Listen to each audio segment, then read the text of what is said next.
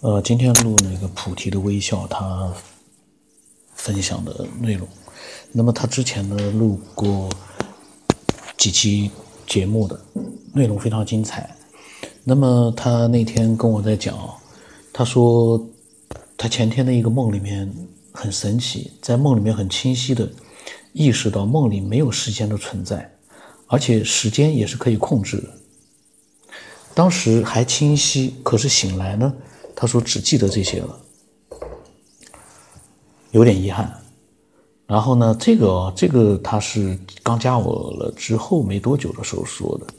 然后呢，呃，六月份的时候，他说他当时叫我给他发群聊的那个聊天记录。然后呢，到了这个月十月十七号，他说呢，很久没有分享了。今天早上刚做了一个梦，分享一下，因为很特别。早晨大概是六点的时候，他处于半醒的状态，进入了一个比较特别的梦中。重点不是梦的内容，而是他说他可以用意念自由的控制进入梦中，这个有点厉害了啊！梦进行了一段，然后呢，他说他试着醒过来，再闭上眼睛进入梦里面。很神奇的，又继续开始同一个梦的下一个情节。就这样，他连续试了五次，都成功的从梦里面出来又进去了，真是太神奇了。这个事情是有点神奇啊，因为我也曾经就是说梦醒来之后呢，我还想回到那个梦里去，但是你闭上眼之后，你会发现，很大的几率下面你是没有办法再回去了。有的时候，偶尔你可能再回到那个场景里面去，但是呢，好像是有变化的，而且时间呢会比较短，没有那么就是说做梦那样完全就是没有意识，真正的在梦境里，你那个时候好像是半在梦境，半有意识的状态。像他这样子，梦里面进来出去，而且有五次，这个有点太牛了。然后呢，他说每个人做的梦都可以很精彩。